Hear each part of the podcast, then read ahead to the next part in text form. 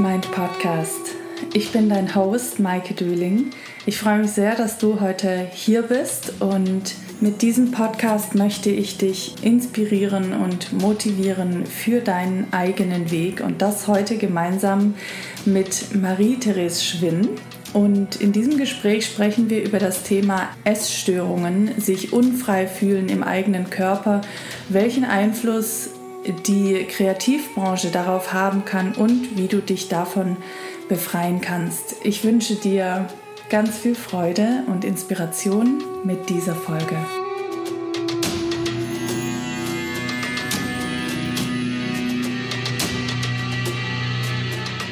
Herzlich willkommen im The Creative Mind Podcast. Heute mit einem neuen Gast. Es ist Marie-Therese Schwinn und Marie-Therese ist Schauspielerin.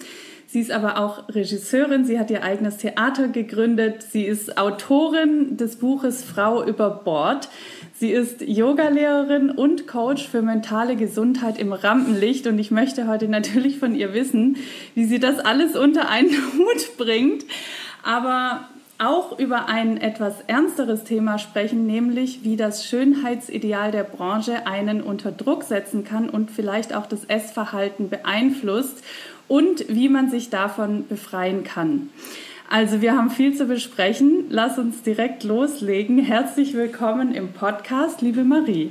Ja, danke für das schöne Intro und äh, ich freue mich sehr hier zu sein. Ich bin äh, sehr gespannt auf unser Gespräch und musste sehr schmunzeln, wie man das so alles unter einen Hut kriegt. Das ist eine Frage, die stelle ich mir auch regelmäßig. Gibt es denn dem noch was hinzuzufügen, was ich da gerade alles über dich gesagt habe? Nee, ich glaube nicht. Ich äh, bin einfach, glaube ich, da sehr vielfältig und am Ende gehört es für mich eigentlich alles zusammen. Was sind verschiedene Facetten von Kreativität und Bewusstseinsarbeit und ja, die Frage, ich finde das so cool, dass du das gerade gesagt hast, weil die Frage, wie kriege ich das alles unter einen Hut, ist für mich auf jeden Fall auch eine sehr zentrale. Und ähm, ich glaube, es geht unter einem Hut, weil ich die Dinge miteinander verknüpfe. Mhm. Weil ich all das, was mich, was ich wirklich liebe, versuche immer mehr zusammenzuführen und sich gegenseitig bereichern zu lassen, anstatt das getrennt voneinander zu betrachten. Mhm. Und wahrscheinlich dreht sich letztendlich auch alles um einen Kern, ja. warum du das alles machst. Ja. Dann lass uns doch direkt mal ganz vorne anfangen, wo auch immer vorne ist, aber nimm uns doch einfach mal ein bisschen in deine Geschichte mit rein. Ja, wo begann dein Weg der Kreativität und vielleicht auch mit welchem Teil von dem, was ich dir da gerade alles gesagt habe? Ja, ich ähm, glaube, dass Kreativität bei Künstlern und so würde ich das auch bei mir definieren, etwas ist, was eigentlich schon immer da ist, zu dem wir irgendwann unseren Zugang finden. Und das wäre dann mit einem großen, vielleicht sogar jeder Mensch, aber wir sind vielleicht mit, dem, mit einem Zugang dazu beschenkt worden.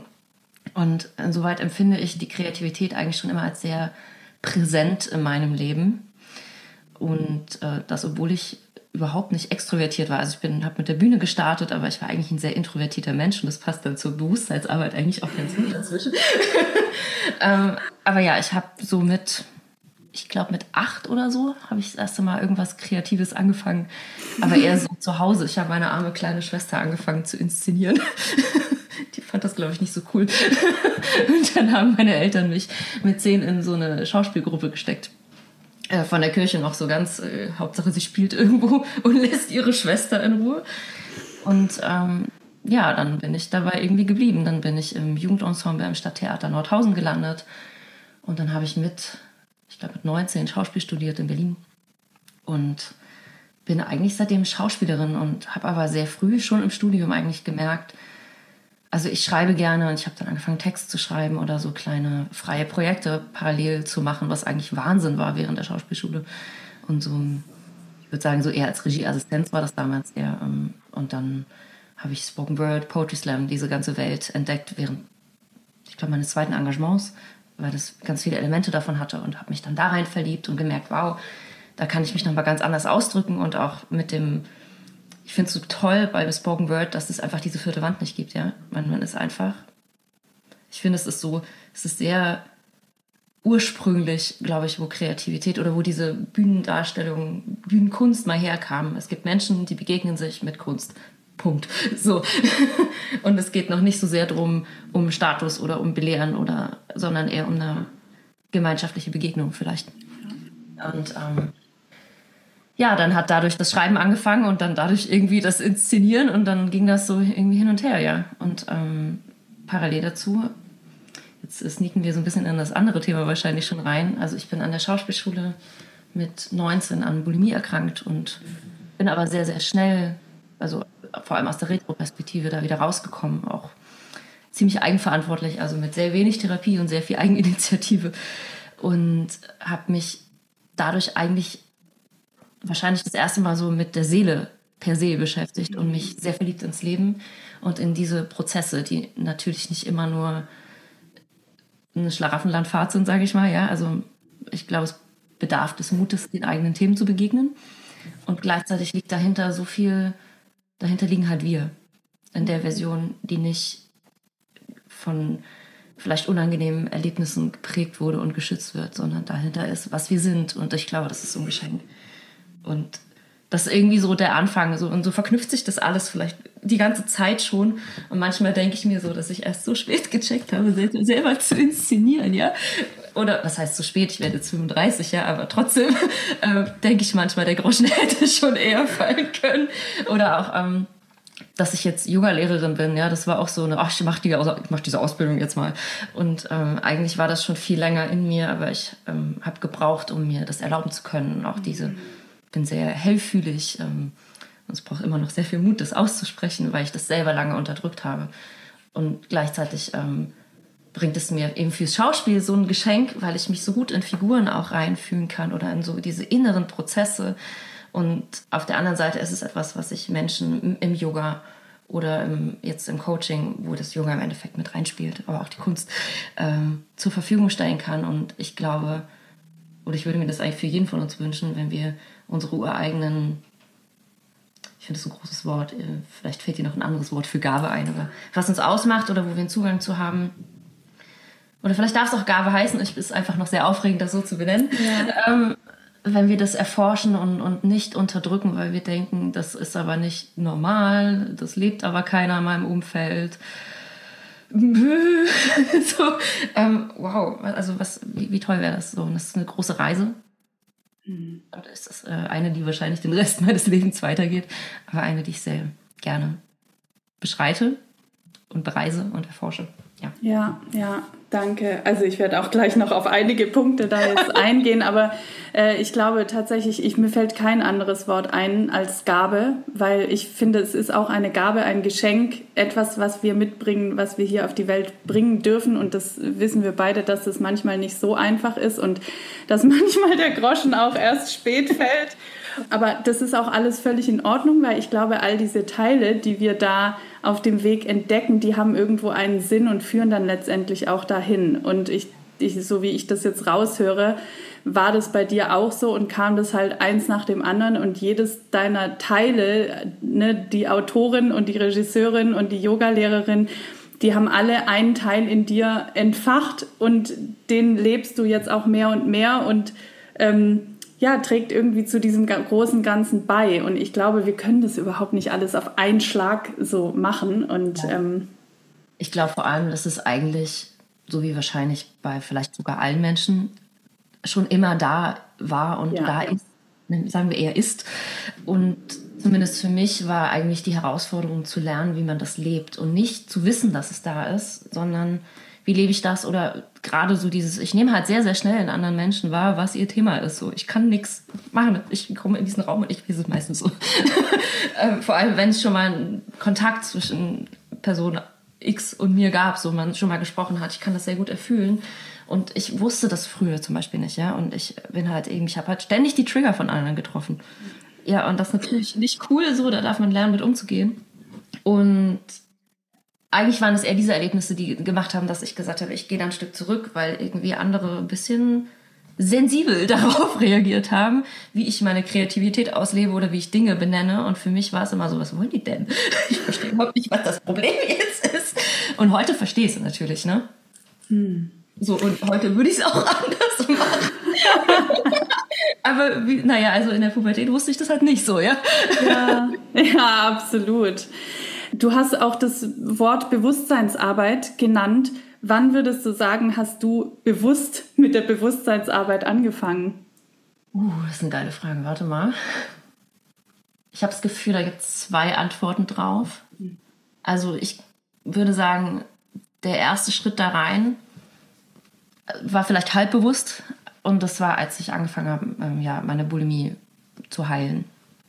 Ich habe damit, ähm, ich habe damals sehr, sehr viel mit äh, der Weg des Künstlers gearbeitet, ohne es, kennst du bestimmt, mhm. äh, aber ohne es zu wissen. Also ich habe damals einen Online-Kurs gekauft und das ist einfach nicht so benannt worden, dass es das ist.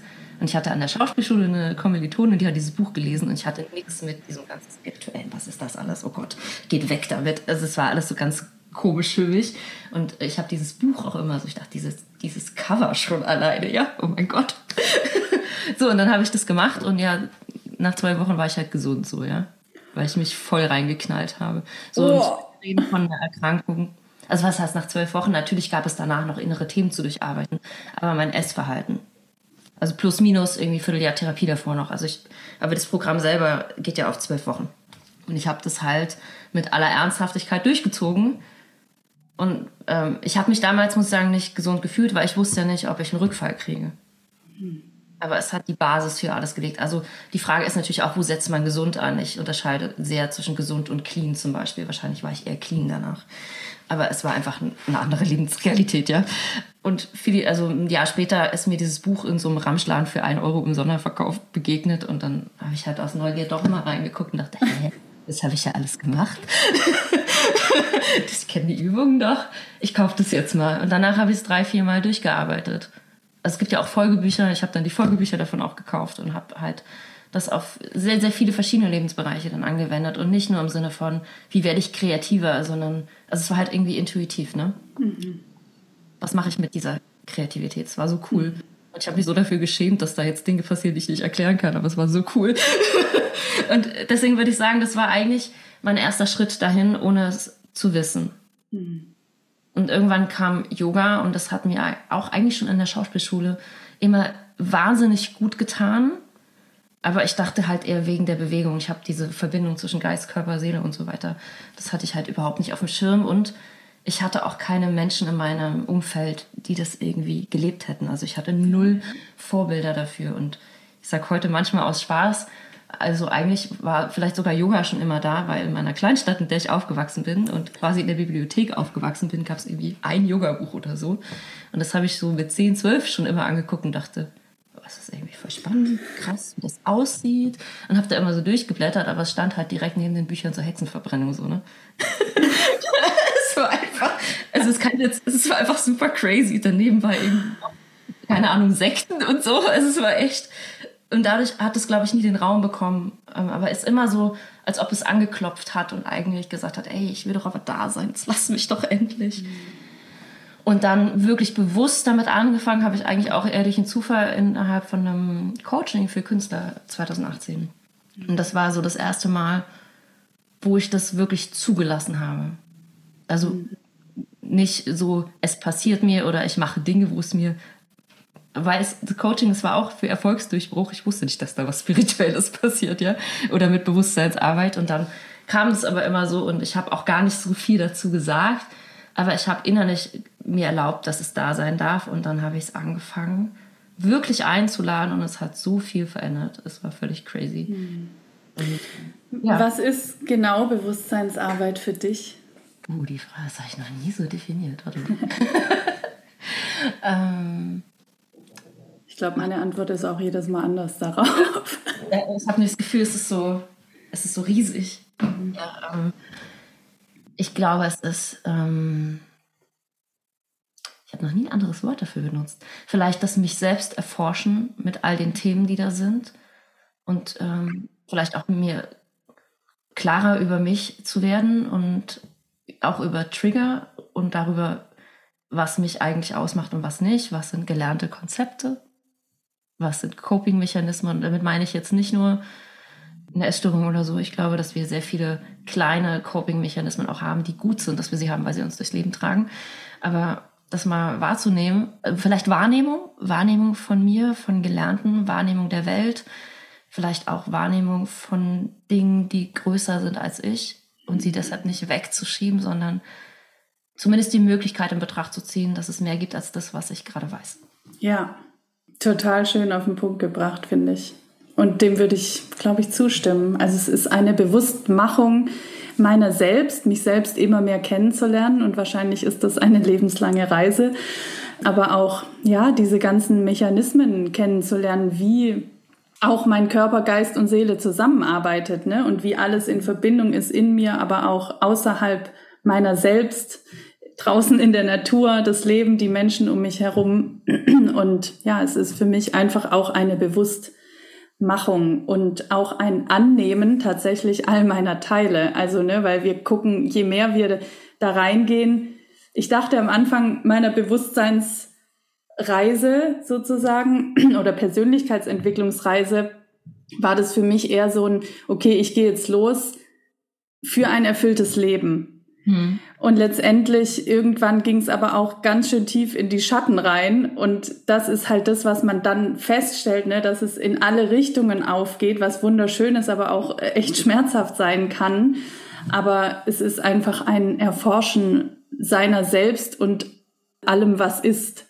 Ja. Im Grunde. Ich ja auch sehr drin wieder, ne? Also ich meine, ich war ja ganz offensichtlich in, in einer Lebenssituation mit der Erkrankung auch, ja. wo was verbessern musste.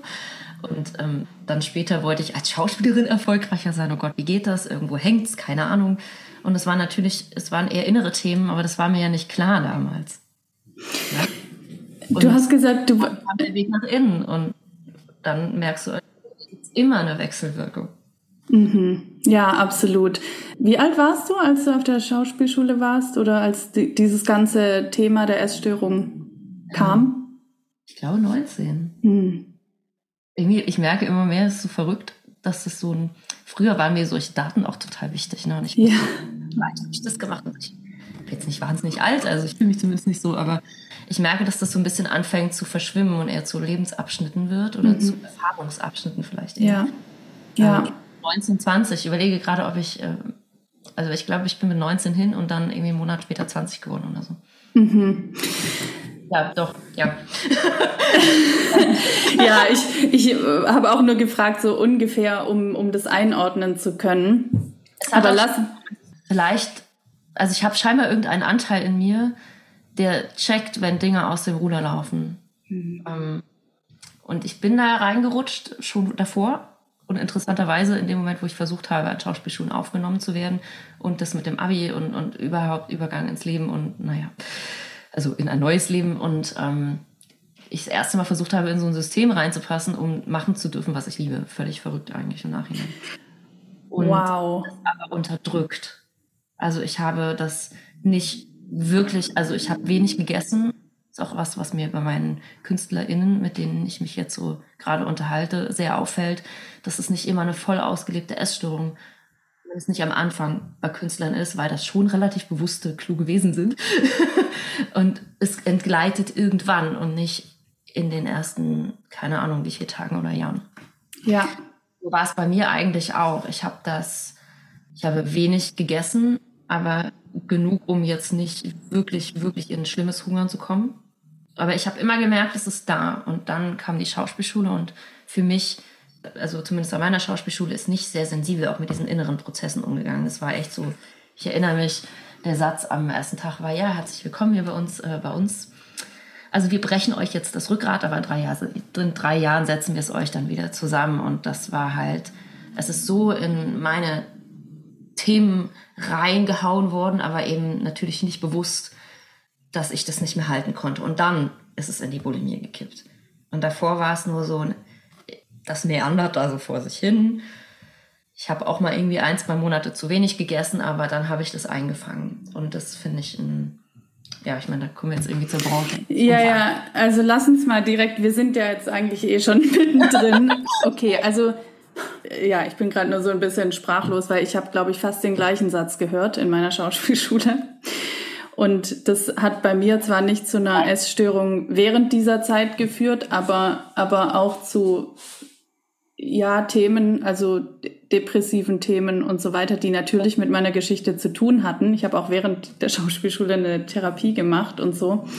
Mhm. Aber ja, das ist irgendwie echt abgefahren, ne? Also ich denke mir auch schon seit länger, deswegen tue ich ja auch diese Arbeit, weil ich, ich finde, dass jeder, der beginnt, auch in dieser Branche zu sein, es, es muss diesen mentale Gesundheit Aspekt geben, irgendwie. Ja. Deswegen, ähm, ja, also deine, deine Geschichte, also was würdest du sagen, hat dich konkret dann wirklich in diese Krankheit oder hat die Krankheit getriggert? Ich kann dir nicht einen genauen Auslöser sagen. Mhm. Ich kann dir sagen, dass es zwei Monate, nachdem ich an der Schauspielschule war, schlimm wurde. Oder vielleicht auch einen Monat später. Und dass ich davor, natürlich war das irgendwie da, auch schon fast ein Jahr. Aber ich habe es eben nicht ja nicht ausgelebt so richtig. Also ich weiß gar nicht, wie ich das beschreiben soll. Also ich habe es, es kam so irgendwie hoch und ich habe immer wieder gemerkt, da passieren so Impulse und dann habe ich immer wieder versucht, es einzufangen und runterzudrücken.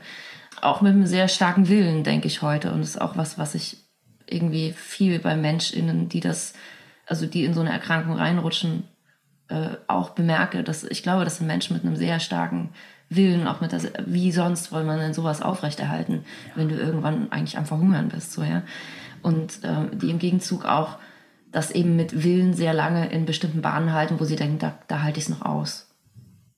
Mhm. Und deswegen weiß ich nicht so genau, was jetzt das eine ist, weil natürlich habe ich auch meine Themen davor erlebt, äh, also als Jugendliche oder als Kind.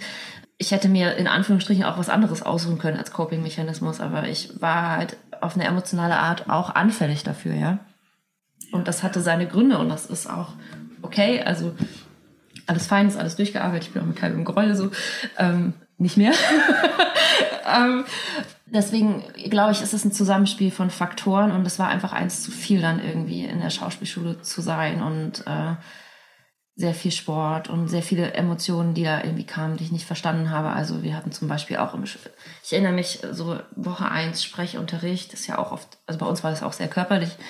Und ähm, es, es gab irgend so ein, die haben irgendwas mit unseren Schultern gemacht, ich weiß gar nicht mehr genau. Also irgendwie so, als ob die so Gewicht da drauf gegeben haben von außen, mit, mit den Armen. Und für mich saßen da halt ganz viele Emotionen, das weiß ich halt heute, das wusste ich halt damals nicht. Und ich habe halt angefangen zu heulen wie ein Schlosshund, weil ich überhaupt nicht wusste, was los ist. Ja, und heute denke ich ja, okay, da ist wahrscheinlich irgendwie Trauma drin, so, ne? Aber das ist halt nicht, da wird halt nicht bewusst umgegangen mit. Zumindest in vielen Schulen. Ich habe es auch anders erlebt inzwischen, Gott sei Dank. Und es waren sehr, es waren sehr schöne Momente und auch ein bisschen schockierende Momente, wo ich dachte, wie, es geht auch anders. Wieso, wieso war das so? Was soll das? so. Aber es macht ja irgendwie auch Hoffnung, dass sich was verändert. Ja. Und deswegen, ja, also es gibt nicht das eine Thema, so, wo ich sagen würde, das hat es jetzt ausgelöst, es ist einfach dann zusammengekommen. Hm. Und ja. irgendwann war die Kapazität nicht mehr da, einfach für mich zu halten. Und wie war dann deine Reise raus aus dieser Krankheit oder wie bist du damit umgegangen? Was hat dir geholfen? Mhm. Naja, also erstmal bin ich dann natürlich erstmal so richtig reingerutscht. Ähm, also mit viel Sport und irgendwelchen bescheuerten Diätversuchen, die ich jetzt nicht aufzählen werde, damit es keiner nachmacht. Ähm, und irgendwann auch mit äh, Essen und Kotzen, so ganz klar. Weil ich gemerkt habe, Betroffene werden sich vielleicht daran wiedererkennen. Also mit irgendwann funktioniert nicht in meiner Welt. Dann werde ich zu, bin ich konzentrationsfähig, mir wird schwindlig. Und dann bin ich in diesen typischen, oh Gott, jetzt bin ich nicht mehr in der Lage zu hungern. Kreislauf erstmal, wie, wie, also dazu bin ich jetzt auch nicht gut genug, na, herzlichen Glückwunsch. So richtig, naja, es ist halt eine Erkrankung. Also jeder, der es nicht versteht, herzlichen Glückwunsch. Ich gratuliere euch dazu, dass ihr keine Ahnung habt, wovon wir hier gerade vielleicht reden. Ähm, und dann mm, habe ich natürlich versucht, das zu verstecken. Das ist ja irgendwie auch unangenehm und das soll keiner mitkriegen und ich habe aber sehr schnell gemerkt, wie viel Kraft mir das zusätzlich zieht. Zu mhm. verstecken, wie es mir geht. Also ich hatte sowieso schon für nichts mehr Kraft. Also das Erste, was ich gemacht habe, ich habe mit meinem damaligen Freund darüber geredet. Es war sehr schwer, weil er natürlich nicht mein Therapeut war und wir da, glaube ich, viele Dinge sehr blau, also wir waren ein bisschen blauäugig aus fehlender Erfahrung heraus. Ne? Aber trotzdem war es gut, mich zu öffnen. Ich habe versucht, eine Therapie zu finden und ja, es hat halt ein paar Monate gedauert, wie das halt so ist. Und ich habe, ich weiß nicht mehr genau nach wie langer Zeit, wir hatten morgens in der Schauspielschule, ähm, haben wir alle zusammen das Warm-up gemacht eine Zeit lang, weil wir Sommertheater hatten und das war eine quasi semesterübergreifende Produktion. Und ich habe mich morgens da hingestellt, ein völliger Wahnsinn, und habe gesagt, ich hätte was mitzuteilen. Ich habe übrigens Bulimie und ich habe keinen Bock, es zu verstecken, weil ich brauche die Kraft, um gesund zu werden. So. Wow. Und ich weiß gar nicht, wo dieser Mut herkommt. Ich habe es einfach gemacht. Das ist, ist so ein. Ich habe es einfach, also keine Ahnung. Ich hatte einfach das Gefühl, es ist der einzig logische Schritt. Und ähm, es war vielleicht sogar der einzig richtige Schritt. Also mich hat abends tatsächlich eine Kommilitonin aus meinem Semester, ich war noch im ersten Semester auch, ne, ähm, angerufen und hat gesagt, ey Marie, wir haben irgendwie alle gemerkt, dass irgendwas ist und ähm, es ist voll gut, dass du es gesagt hast, weil zumindest ich, also sie damals aus ihrer Perspektive, fangen dann an, auch so zu, zu tratschen hinterm Rücken, weil es nicht verstehe. Und das, du hast es einfach entkräftet. So. Und für mich hat es gemacht, also dann schon ein bisschen später, als ich war ja am Anfang in Therapie, so ungefähr mit On- und Off-Zeiten, weil die Therapeutin oft auch nicht so verfügbar war. Ähm, ich würde sagen ungefähr ein halbes Jahr. Aber in dem halben Jahr habe ich eben auch dieses Der Weg des Künstlers, oder das hieß halt anders gemacht. Ne? Also es ist ein bisschen ineinander übergegangen. Und ich habe irgendwann in dem Zeitraum angefangen, auch einfach anzusprechen, ey, ich, keine Ahnung, ich muss aufs Klo und ich weiß, wenn ich alleine gehe, ich werde mich nicht, also ich, ich werde ein Blackout haben. So, das, ist, war halt total gruselig, damit aufzuhören. Hat für mich, ich habe erst mal verstanden, dass es eine Sucht ist. Und zwar erst in dem Moment, wo ich versucht habe aufzuhören. Und dann sind tatsächlich manchmal Leute mitgekommen. Und zwar, die sind da halt draußen stehen geblieben, aber wir haben uns unterhalten, während ich am Klo war. Weil deswegen konnte ich nicht kotzen. Weil ich habe mich ja unterhalten. So, und das habe ich nicht immer gemacht, aber wenn es so Tage gab, und das war für die bestimmt auch irgendwie crazy, aber es gab Menschen, die haben das gemacht. Und das war irgendwie cool. Und auf der anderen Seite gab es aber natürlich auch Momente, also ich hatte dann nochmal einen richtig dollen Rückfall in den Semesterferien. Ich hatte so viel abgenommen. Das war völlig krank. Auch weil ich wusste, diese Therapie fängt jetzt an, da muss ich klarkommen. Da muss ich jetzt vorher nochmal richtig abnehmen. Also was man halt so denkt in so einer Krankheit, ja. Und ich kam zurück und am ersten Tag kriege ich von diesen ganzen Dozenten, die das ja auch alle wussten, ich meine, die waren ja dabei als ich das geoutet habe. Einfach krasse Komplimente dafür. Ja, bei Marie sieht man richtig, dass die was gemacht hat in den Ferien.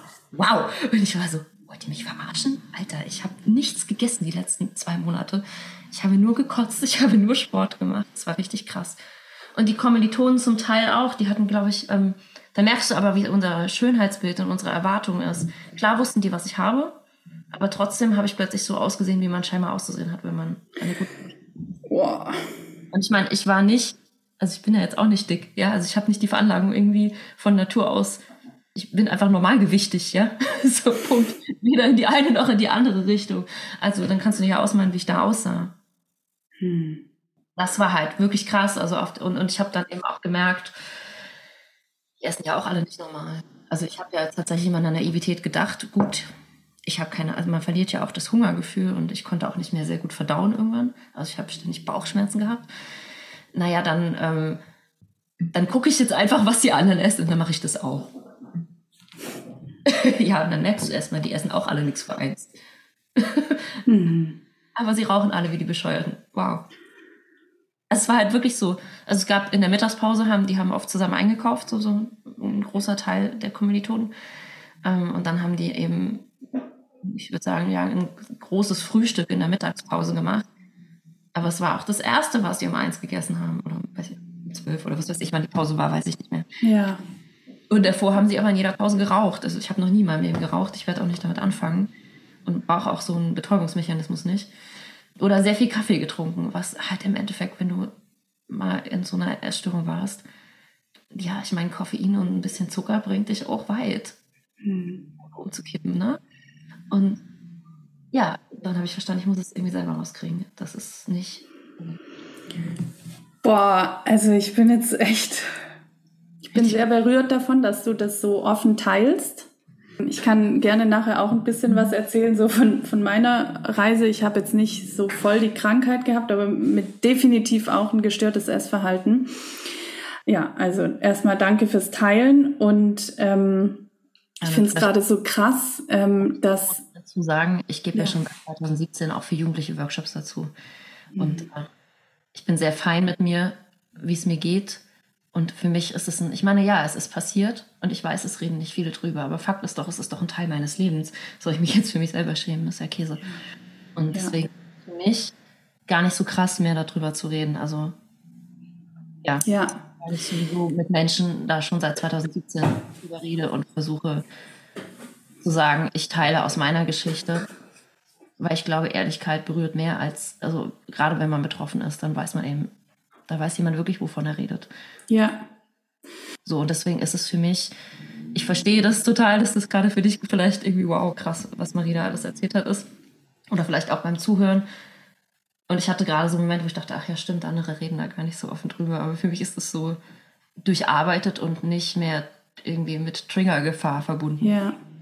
Nee, es berührt einfach und ich glaube, das, das ist halt auch das, ich glaube, dass sich da sehr viele angesprochen fühlen von diesem Thema und was ich so bildlich fand gerade, es ist halt so schade, dass, dass man wirklich versucht, dazu zu gehören oder sich anzupassen einer Branche oder einer Schule oder was auch immer, um dazu zu gehören und um das zu schaffen, seinen Traum zu leben und letztendlich aber da ganz viel von einem selber irgendwo verloren geht, was so wichtig ist für die eigene Kreativität. Und die auch die Kraft wegnimmt eigentlich, die, ne? Als ja. Künstler zu verstehen. Ja.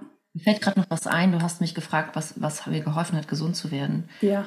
Ich glaube, für mich der erste Hebel war, zu begreifen, wenn ich damit weitermache. Also ich wollte so sehr Schauspielerin werden. Das war, ist auch nicht gut, sich nur über eine Sache zu definieren, aber damals war es mein Rettungsanker. Und ich habe verstanden, wenn ich weiter kotze, dann mache ich meine Stimme kaputt. Und dann kann ich nicht machen, was ich liebe. Und das war, glaube ich, es fällt mir gerade wieder ein, der Moment, in dem ich entschieden habe, ich muss was machen. Ich mache jetzt was. Ich denke nicht nur drüber nach.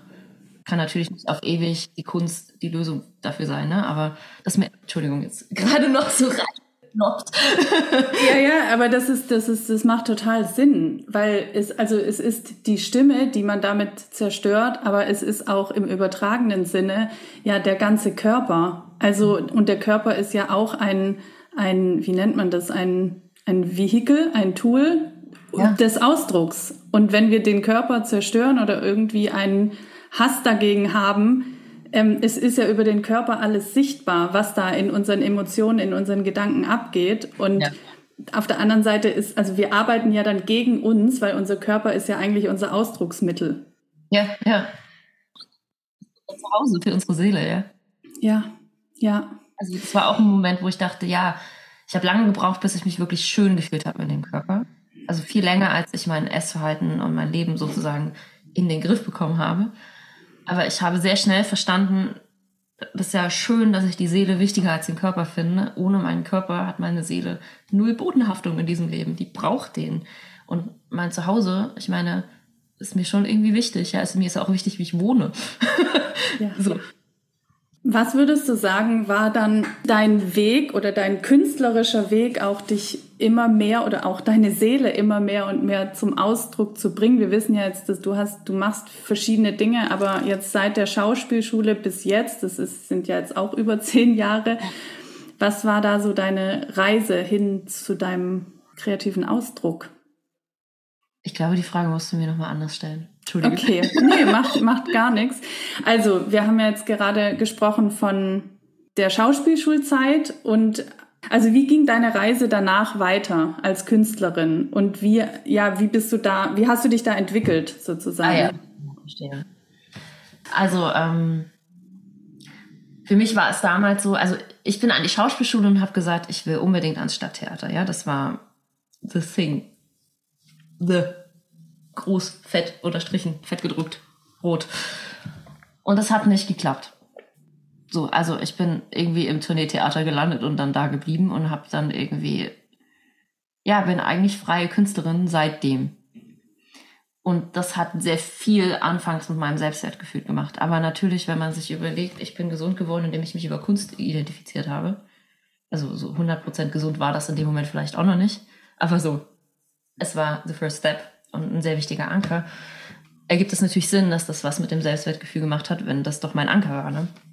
Und es gab irgendwie lange diesen Anteil, der das Gefühl hatte, jetzt bin ich keine richtige Künstlerin.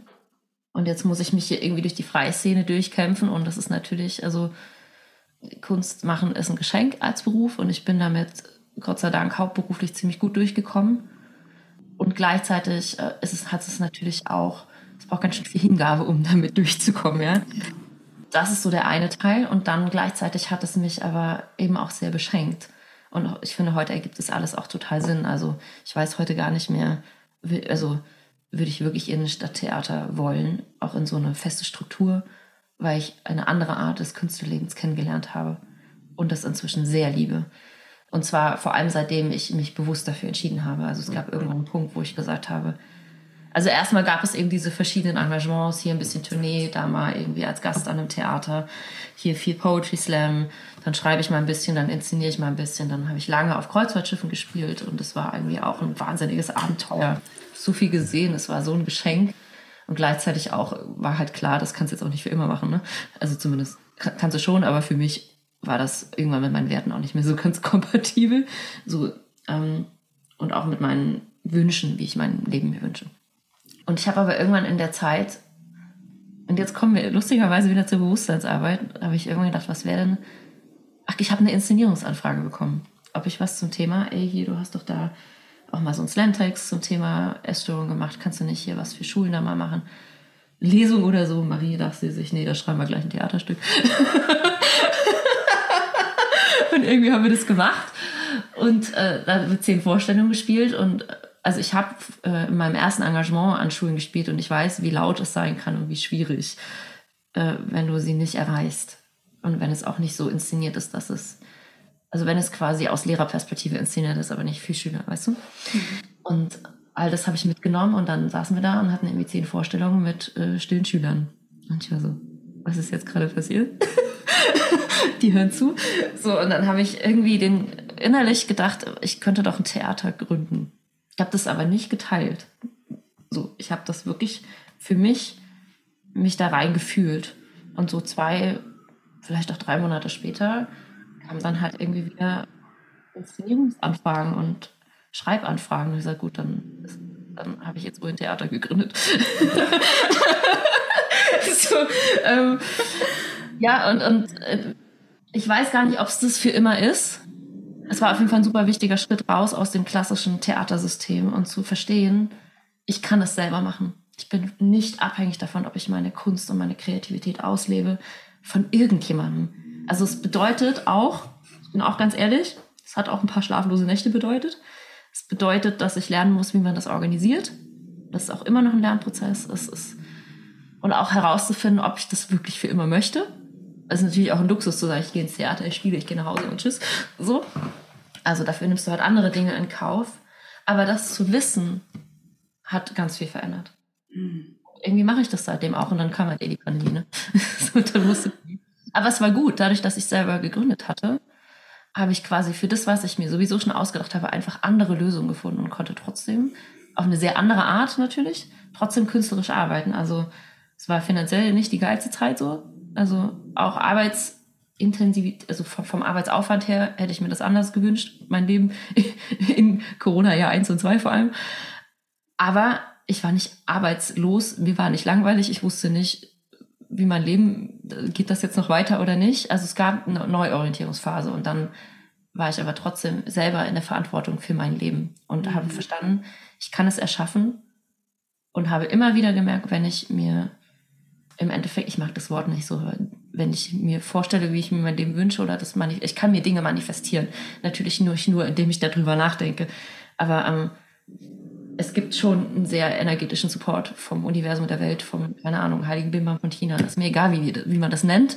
Und natürlich darf man das dann auch umsetzen. Aber mir ist sehr, sehr oft aus sehr überraschenden Richtungen die Hand gereicht worden, die, was man nicht planen konnte, weil ich innerlich eine Entscheidung dafür getroffen habe. Ja. Ja. So. Und das ist so ein bisschen, deswegen hat es so zwei Richtungen. Ne? Also ich wollte woanders hin als Künstlerin und es ist was anderes bei rausgekommen. Und ich habe lange damit gehadert, aber in der Retroperspektive denke ich, ja, ich bin Künstlerin, ja, ich habe vielleicht eine andere Aufgabe mit der Kunst, als ich am Anfang dachte. Ne, das Leben hat mich hingeschubst, mach die Dinge selber. mach das Ding mit der Bewusstseinsarbeit, mach dein Yoga, mach die, also schreib, drück das aus, bring es zu, also nutze es für, für einen, vielleicht für einen höheren Zweck oder um, um Menschen wirklich zu erreichen und nicht nur für äh, Glitzer und Sonnenschein, also auch schön Glitzer und Sonnenschein zu haben, um Gottes Willen, aber also eben nicht nur für leichte Unterhaltung, sondern für einen Sinn. Ja. Und ich weiß nicht, ob ich dahin gekommen wäre, wenn ich erst in einem Stadttheater wäre. Ich weiß es wirklich nicht. Ich finde das Bild aber auch jetzt gerade wieder so schön. Du hast vorhin irgendwann auch gesagt, dass es war auch sehr viel Hingabe dabei. Ja. Und ich finde, das spürt man auch so. Manchmal führt genau der Weg, wie wir uns ganz konkret vorstellen. Das ist bei mir definitiv auch nicht so passiert. Also ja. ich wollte auch unbedingt Schauspieler werden und im Film arbeiten. Heute würde ich sagen, ich weiß nicht, ob ich das noch will. Also ich könnte mir mal vorstellen, mal wieder was zu spielen, aber das ist definitiv nicht jetzt nicht mehr mein Traum und hätte ich mich da jetzt so rein verbissen, dann wäre ich niemals den Weg gegangen, den ich jetzt gegangen ja. bin und der war auch nicht immer einfach. Ich glaube aber manchmal, wenn wir uns trotzdem dafür entscheiden, unserem, unserem Herzensweg zu folgen, dass dann schon Dinge passieren, denen wir uns hingeben können, die uns dann zeigen, wo der Weg lang geht. Ja, ja, total. Ich glaube sogar, dass wir dem noch mehr vertrauen dürfen. Ja, ich habe eine Bombenintuition, aber ich habe auch sehr, sehr gut gelernt, wie man zu sein hat in dieser Welt. Mhm. Und ich finde, dass intuitives Leben jetzt nicht so das Ding ist, was uns gesellschaftlich vorgelebt wird. Und es gibt immer so ein, ich, dieses, ah ja, das wäre richtig. Und dann kommt so ein, ja, aber hast du schon mal über das und das nachgedacht? Ja, okay, danke. Können wir jetzt zur Intuition zuhören? also ich versuche aber diesen Anteil inzwischen, ich gebe dem einfach Raum und lasse ihn auch mal reden und sage, wollen wir es nicht zusammen rausfinden? So. Ja, ich stimme dir total zu. Also ich, es gibt bei mir auch einige Punkte noch, wo ich manchmal denke so, hm, da könnte ich mal ein bisschen mehr die Kontrolle abgeben. Ja. Ich mache es dann auch meistens. Also, aber es ist immer so dieses, bevor ich es dann mache, kommt dann nochmal so der innere Aufpasser und sagt, ja, aber weißt du übrigens, ähm, also andere schreiben erst einen Businessplan und du bist so, ich habe jetzt ein Theater oder irgend sowas. ja, natürlich wäre es vielleicht weniger chaotisch, aber es hat ja funktioniert so. Lass es mich doch auf meine Weise machen. Ja.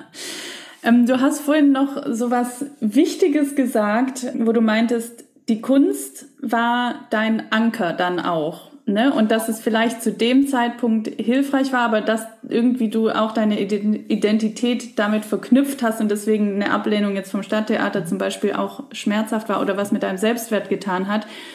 Wie hast du das für dich anders, anders geframed, wollte ich gerade sagen. Aber verstehst du, was ich meine? Ich weiß, was du meinst. Ich muss ähm, ich, kurz mal überlegen. Ja. also, weil mir zwei Dinge einfallen mir fallen immer sehr viele Dinge zugleich ein. Das ist eine Herausforderung. Kenne ich, kenne ich.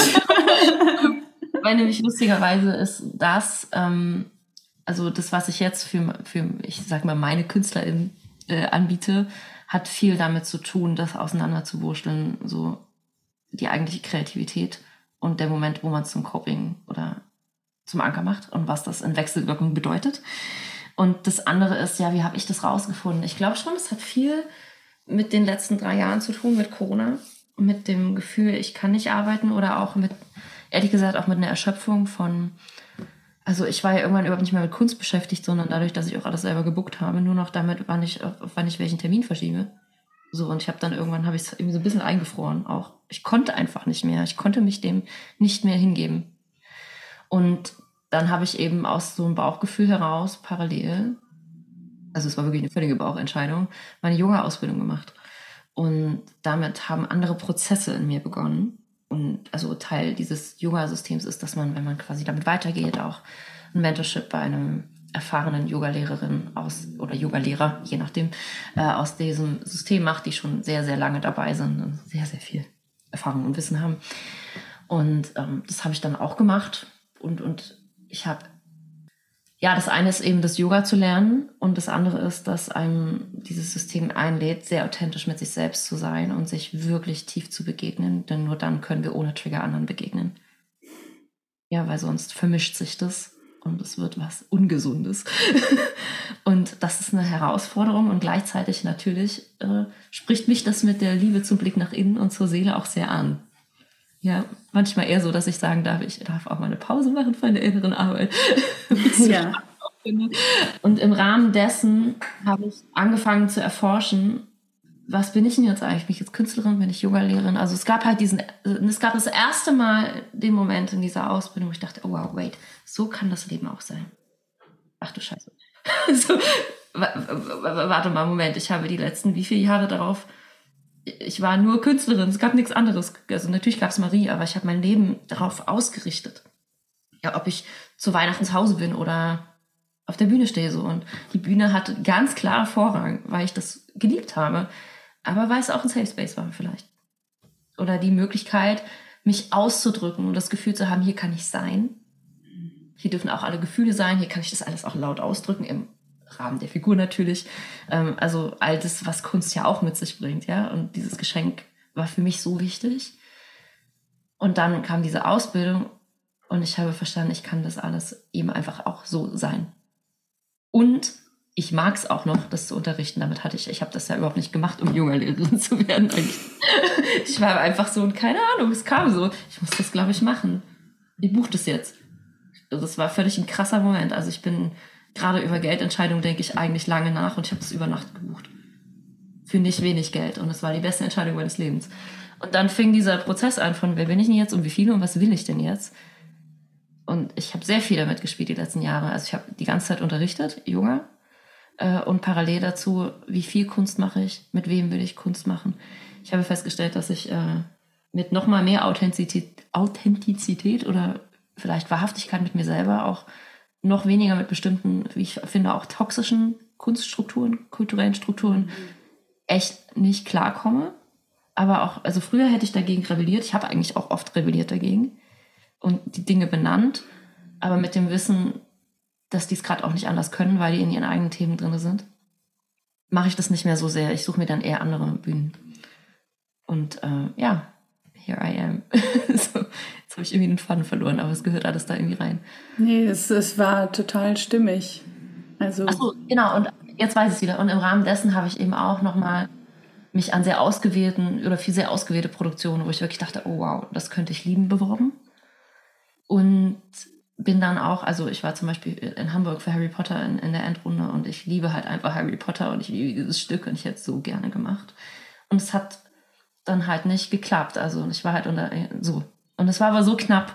Und alleine dieser Prozess, der ging ja auch über Monate, ne? Und den habe ich halt mit meiner Mentorin aus, aus dem Jungersystem sehr überraschend durcharbeitet. Es kam, also ich, weil man sich ja auch so dran gewöhnt, als Künstlerin mit Castings umzugehen. Und das ist eben einfach ein nervenaufreibender Prozess, aber er findet ja auch gefühlt dreimal pro Woche statt und dann geht man halt damit um. Und ähm, ich habe noch nie diesen Gefühlen dahinter Raum gegeben und noch nie, also ich habe nicht damit gerechnet, wie schwer es ist zu sagen, ich mache jetzt nur Yoga, weil, das einen Effekt auf meine Schauspielerin hat. Und ich habe es ein paar Mal versucht und ich, es hat mich es war wie selbstverletzendes Verhalten so. Ich habe verstanden, ich kann nicht aufhören, Künstlerin zu sein. Ich bin Künstlerin. Ja. Ich kann aber entscheiden, es in einen anderen Rahmen zu setzen. Und ich glaube, über diesen Prozess und dass das einfach überhaupt mal jemand mit mir gehalten hat, habe ich mich anders kennengelernt und auch anders definiert. Ja. Von meiner Seite jetzt von außen gesehen ist es wieder so dieses Bild, dass du dir selbst immer treuer wirst. Wir ja. alle ja irgendwie auf diesem Weg, ne? Und ich finde es so spannend, diese Story, also das zu hören, dass du hinter diesen Casting-Prozess geguckt hast bei dir selbst. Und ich glaube, das können, das würde ich wirklich jedem raten, das wirklich zu tun, weil sonst gerät man einfach immer wieder in gleiche Situationen. Ja. Und all, all diese Situationen, die zeigen uns, die spiegeln uns etwas über uns selbst. Ja, und auch, also ich habe halt zum Beispiel gemerkt, dass da einfach natürlich ein großer Anteil ist, der Angst hat, vielleicht doch nicht gut genug zu sein, aus Konditionierung heraus, ne? also der jetzt im Alltag nicht mehr so präsent ist, aber der einfach davon angetriggert wird und dass es deshalb auch bestimmte Emotionen auslöst.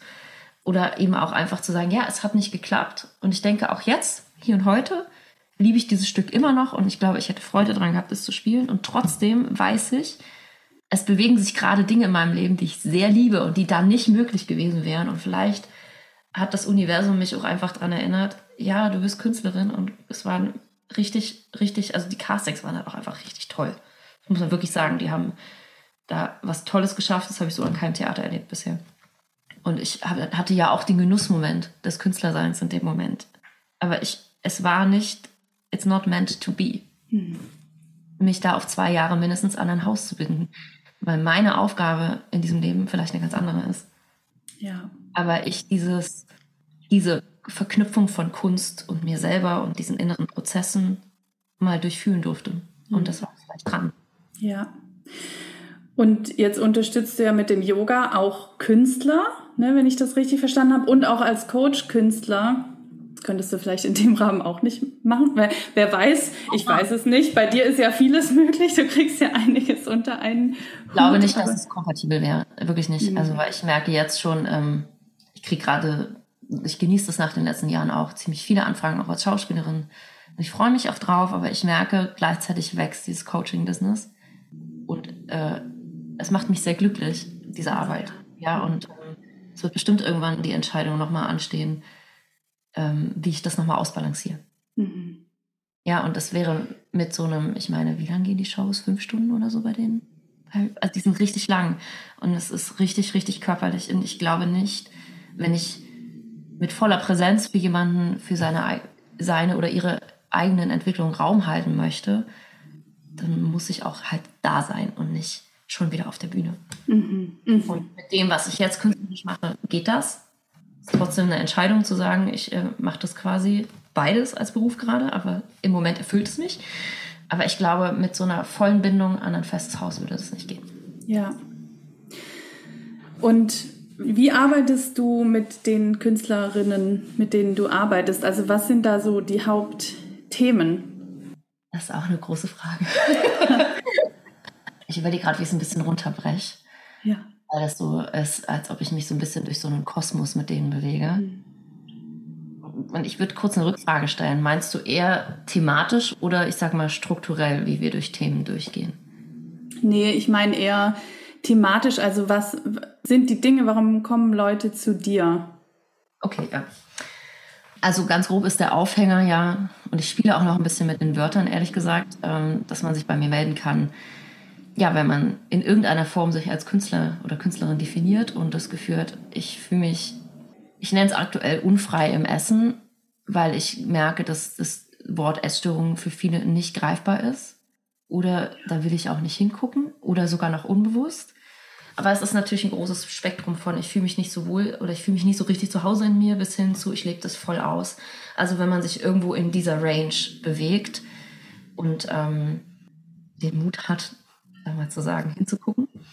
Oder auch zu sagen, ja, es machen zwar alle anderen auch, es machen ja wirklich viele in der Kunst, gerade auf der Bühne oder vor der Kamera. Und trotzdem darf ich für mich mal hinfühlen, ob ich das eigentlich will und ob das eigentlich ich bin. So. Und viele kommen auch eher erstmal mit dem, es ist total süß, ganz viele melden sich ähm, für so ein Erstgespräch und kommen aber eigentlich, weil ihre Workshop-Schüler da so ein Thema haben. Offiziell. Oder äh, weil sie gerade ein Theaterprojekt zum Thema Essstörung unterstützen und das finden sie total gut, dann mal in Austausch zu gehen. Und dann, naja, also natürlich kommt dann irgendwann das eigentliche Thema so, ne? Und ich verstehe das aber, weil das ja total krass ist, damit nach außen zu gehen. Und zu sagen, ich oute mich jetzt irgendwie und äh, oft ist, glaube ich, auch die Frage, habe ich da ein Thema oder nicht? Ist das schon groß genug oder nicht? Und das ist so ein bisschen der Aufhänger. Und ähm, ich überlege immer noch, wie ich es benenne, quasi nach außen, weil ich quasi Menschen, die betroffen sind oder überlegen, ob sie betroffen sind, den Zugang so niedrigschwellig wie möglich machen möchte. Hm. Und irgendwie einfach spiegeln möchte. Das muss nicht immer heißen, dass du schon mangersüchtig bist. Es gibt auch andere Ausprägungen davon. Ähm, es geht eher darum, wie du dich mit dir fühlst, ob du etwas im Zaum hältst, ob du dich vielleicht auch frei fühlst zu sein, wer du bist so, also das ist ein sehr großer Kosmos. So, das ist so das eine. Und ich überlege gerade, ich, ich, ob ich dir einmal beschreibe, wie ich es meinen Künstlern beschreiben würde. So. Mach das. So. Du und ihr werdet das bestimmt merken. Es geht auf ganz viel, worüber wir gerade schon unter, uns unterhalten haben. Weil klar, das kommt irgendwie aus meinem Leben. Also ich bringe sehr viele, ich bringe meine Erfahrungen damit rein, auch die, die intuitive Art, wie ich das fast ohne Therapie geheilt habe aber natürlich auch, was ich im Rahmen meines äh, Yoga-Systems gelernt habe, was ich mit den Schülern gemacht habe, wie ich mit meiner Kreativität umgehe. Und ich so all das bringe ich halt natürlich zusammen. Und deswegen ploppt das jetzt auch so ein bisschen rein. Und also in meiner Vorstellung ist es so, also es gibt ja so das Hier und Jetzt. Da sind wir eben mit allem, wie wir hier und jetzt so sind. Entschuldigung, jetzt habe ich vor dieses Mikro gehauen. Ich hoffe, es war nicht so laut. Ist, nee, ist war okay. so, und ganz weit davor zur Geburt stelle ich mir vor, plumpsen wir halt auf diese Welt. So, guten Tag, da bin ich. Seele. Und wir sind vollkommen. So, Punkt. Wir sind ganz. Es ist einfach so, wie es sein soll. Und ähm, ich hatte es vorhin schon, ich glaube, bei Künstlern gehört eben die Kreativität elementar zu diesem Ganzen dazu. Es ist total wichtig. Und jeder einzelne von uns begegnet dem Leben und lernt so, wie halt hier so der Hase läuft. In unserer Familie, in der Nachbarschaft, in der Schule, in unserer Gesellschaft, in unserem Land und so weiter. Und dann passieren vielleicht auch Dinge, die so semi-cool sind und wir fangen an, um dieses fantastische Ding Schutzmauern zu bauen. Eine, zwei, drei, manche auch 500 so. Und vielleicht so viele, dass das das neue Normal ist und wir fast vergessen oder vielleicht komplett vergessen, ach, warte mal, ich bin eigentlich das andere. Wow. Aber wir haben eine Sehnsucht danach, ohne dass wir es wissen. Weil das sind ja eigentlich wir. Und jetzt passiert, glaube ich, bei Künstlern etwas. Wir sind kreative Wesen. Und wir fangen an, kreativ auf Herausforderungen, auf schmerzhafte Momente zu reagieren. Wir versuchen, kreative Lösungen zu finden. So, und da fängt es halt das erste Mal an, ein bisschen tricky zu werden und vielleicht auch ein bisschen anders als bei einem Bankangestellten, der so eine Erkrankung hat weil wir unsere Kreativität, also eine unserer größten Kräfte und größten Gaben, dafür benutzen, Probleme zu lösen, anstatt kreativ zu sein. Anstatt die Kreativität zu genießen. Ja. Oh.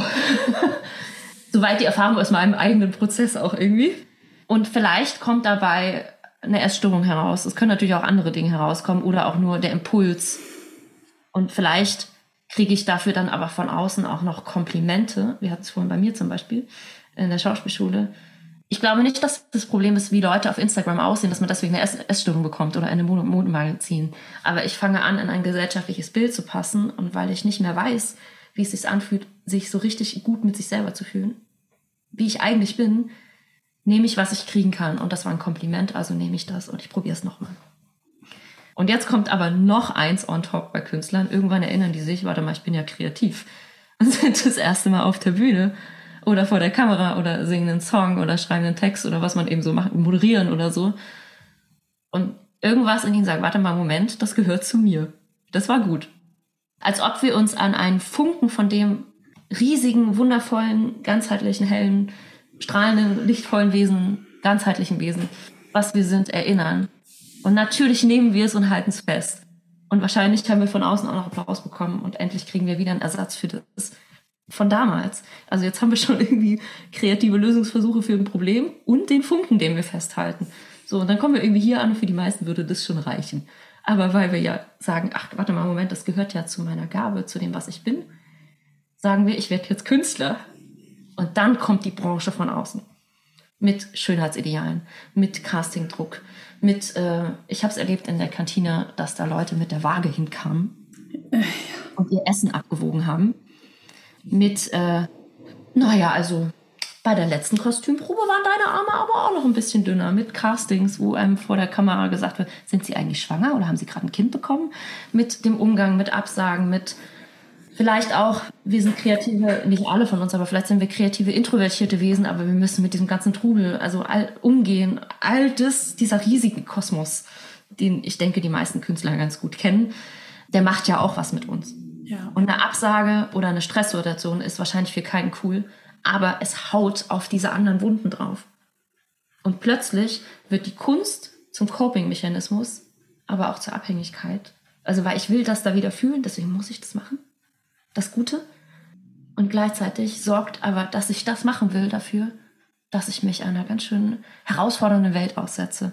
Und was mache ich jetzt damit? Und wo ist die Wechselwirkung?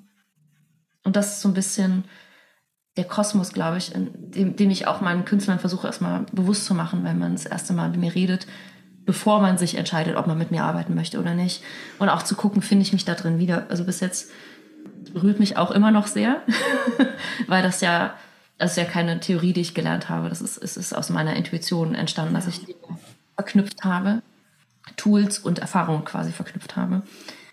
und meine Intuition, der gesagt hat, okay, jetzt gebe ich ihr mal Lauf und lass sie mal machen. so. Und äh, bis jetzt war es so, dass alle KünstlerInnen, mit denen ich geredet habe, sich da drin wiedergefunden haben. Es kann aber natürlich auch total anders sein für jemanden. Das ist auch voll okay. Aber ich glaube, also zumindest für mich ist es wichtig, mit diesem Bewusstsein eine Arbeit zu starten. Und dann gucke ich, okay, wie arbeitet man denn da dran? Also ich weiß, jetzt habe ich schon wahnsinnig viel erzählt. Ich kann dazu gerne sagen, wie, wie ich dann ansetze, womit wir arbeiten. Aber jetzt habe ich dir eben musst auch. Du, musst du nicht, also wenn du möchtest, kannst du es natürlich gerne erzählen, aber ich, ich glaube, dies, also das Bild, was du gerade erschaffen hast, das hat es für mich so auf den Punkt getroffen, weil ich, ich glaube, ich erzähle jetzt auch mal ein mhm. bisschen mhm. was von meiner Reise über das Essstörungsthema, weil ich glaube, dass ich zum Beispiel zu diesen Menschen gehöre, die jetzt nicht von außen, aber ja, die, die nicht wirklich jetzt an einer die Diagnose hätten, okay, Bulimie, Essstörung oder so. Ja. Aber ich hatte definitiv ein Thema damit. Und alles, was du jetzt gerade beschrieben hast, das ist total, also passt auch total in meinen Weg. Und deswegen möchte ich eigentlich auch jeden dazu ähm, animieren, wenn man irgendwie das Gefühl hat, sich in seinem Körper nicht wohlzufühlen oder damit ein Thema zu haben. Man muss nicht die Diagnose haben, Bulimie oder ähm. Magersucht. Das fängt schon viel vorher an. Und ich hatte schon immer mein Leben lang irgendwie ein Thema mit, mit, mit Gewicht und mit dem Essen und so. Ich habe früher auch Leistungssport gemacht und da ging es natürlich auch viel darum, wie viel man wiegt und ein Kilo mehr ist dann eine Sekunde weniger über 100 Meter und solche Sachen. Ne? Also da, da ging es wirklich, da ging es wirklich darum, so nach dem Urlaub hat der Trainer mich einmal gefragt, ob ich zugenommen hätte. Und natürlich, wenn man sowas über zehn Jahre macht, dann macht es was mit einem. Und ja. ähm, das, also auch als ich, ich bin ja dann auf die Schauspielschule gegangen und habe dann aufgehört mit dem Sport, was ähm, damals äh, irgendwie auch ein bisschen traumatisch war für mich, weil ich den Sport geliebt habe. Aber dieses Thema mit dem, mit der, mit den, mit dem komischen Essverhalten, das ging weiter und es ist natürlich, also der Kern liegt natürlich woanders, der liegt in Themen aus meiner Kindheit, die auch mit Selbstwert und Ablehnung und so weiter zu tun ja. gehabt haben, aber das ging ja dann weiter, weil in der Schauspielschule oder auch nach der Schauspielschule, als es darum ging, Fotoshootings zu machen, ich war nie die, die so super, super schlank war. Ich war immer so ein bisschen weiblicher und das hat ich mochte das an mir nicht. Andere haben immer gesagt, das ist toll und ich mochte es an mir nicht und ich habe ich fand mich zum Beispiel in der Kamera immer dick und wenn ich ein Fotoshooting hatte, habe ich davor immer erst mal ein paar Wochen lang gehungert, damit ich dieses mhm. Fotoshooting machen kann. Und das ist einfach nicht gesund. Und ich weiß aber, dass das so viele machen und dass dieses Thema einfach bei für so vielen so ist, dass sie sich auch nicht, dass sie denken, auf der Kamera dick zu sein und so weiter und sich dann nicht sehen können und dann irgendwie diesen, das ist einfach ein Selbsthass, den man dann auch entwickelt und wo sich so viele emotionale und gedanklichen Dingen in uns abspielen, die natürlich sichtbar werden, weil eine Kamera, die sieht alles. Ja. es ist egal, ob du eine Rolle spielst oder nicht. Das, also wenn du etwas unterdrückst, wie du es ja auch vorhin so schön beschrieben hast, die Kamera nimmt es trotzdem wahr und die Branche, also ne, also eine eine das, was du rausgibst, das du kannst du kannst es eigentlich nicht verstecken, weil es auch energetisch ist, ist spürbar. Ja. Und meine Reise, die war mal intensiv, also das, ne, das war auch ein Auf und Ab. Ich habe ja auch einen langen Weg dann über Schauspiel und Studium nochmal und dann nochmal Schauspiel und dann im Casting gearbeitet und so und wenn ich so an mein Essverhalten denke, kann ich eigentlich immer sagen, dass immer in Zeiten, wo ich eher frustriert war, wo es mir nicht so gut ging, mental auch oder in meinem Leben, dass dann dieses Thema wieder mehr aufploppte. Und irgendwann stand ich, also in meiner Castingzeit stand ich ja bewusst jetzt gar nicht so viel vor der Kamera. Ich habe manchmal auch Jobs gemacht, aber nicht wirklich viel. Und es war auch gar nicht mein Ziel, aber ich, ich hatte so eine Unzufriedenheit irgendwann und das habe ich, ich habe es mir immer körperlich angesehen, wie es mir eigentlich gerade innerlich geht. Ja. Und mein Weg daraus war letztendlich, ich habe dann auch mit manchen Coaches darüber geredet und selbst das fiel mir schwer, das überhaupt anzusprechen, das Thema auf den Punkt zu bringen. Deswegen kann ich das sehr gut verstehen, dass viele zu dir erstmal kommen mit eher einem anderen Thema, wobei eigentlich das das Grundthema ist. Mir fiel das unglaublich schwer, das anzusprechen. Und mir hat ein Coach, die hat mir mal wirklich was, ich hatte eine Zeit, wo ich für mich körperlich, das war so fünf, sechs Jahre her, mich sehr wohl gefühlt habe, aber mental total leer war. Ja. Und deswegen, ich, ich konnte das auch dann nicht so halten, weil ich dann immer Angst hatte, so, oh, kann ich das Gewicht jetzt halten und so, ne? Und ich konnte es dann natürlich nicht halten. Ich war dann auch verletzt irgendwann, dann konnte ich nicht mehr so viel Sport machen etc. Also das hat dann alles mit da reingespielt. Und ich würde sagen, dass ich dann die Jahre danach, das war gerade so der Beginn meiner Persönlichkeitsentwicklung, begonnen habe, mich um meine Seele zu kümmern um, und um meine innere Welt.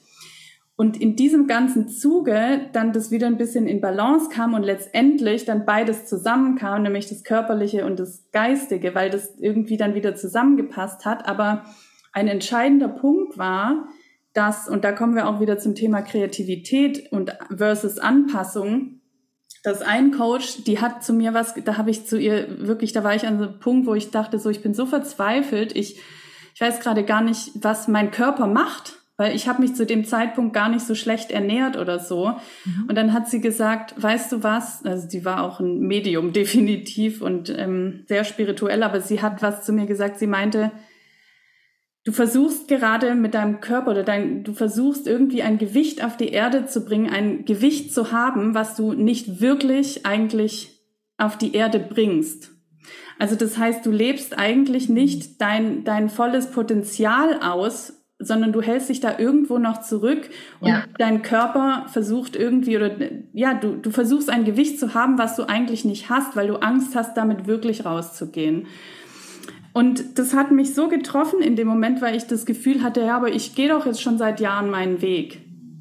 Aber ich habe mich trotzdem irgendwo noch versteckt und das war in dem Moment ein entscheidender Punkt und ich bin immer noch auf der Reise und ich glaube, das sind wir alle, aber es geht halt darum, jeden Tag ein bisschen mehr sein Potenzial und seinen Kern zum Ausdruck zu bringen. Und je mehr ich da wirklich meine ureigene Kreativität zum Ausdruck bringe und in die Kreation bringe und das Gefühl habe, ich bringe die Dinge auf die Strecke, desto weniger wichtig wurde dieses Körperthema, desto mehr konnte ich fühlen, was mein Körper braucht und desto mehr ist das alles zusammenzu gekommen und ich, ich muss sagen, ich fühle mich heute sehr wohl in meinem Körper und es ist nicht mehr in meinem Kopf, dieses Thema. Mhm.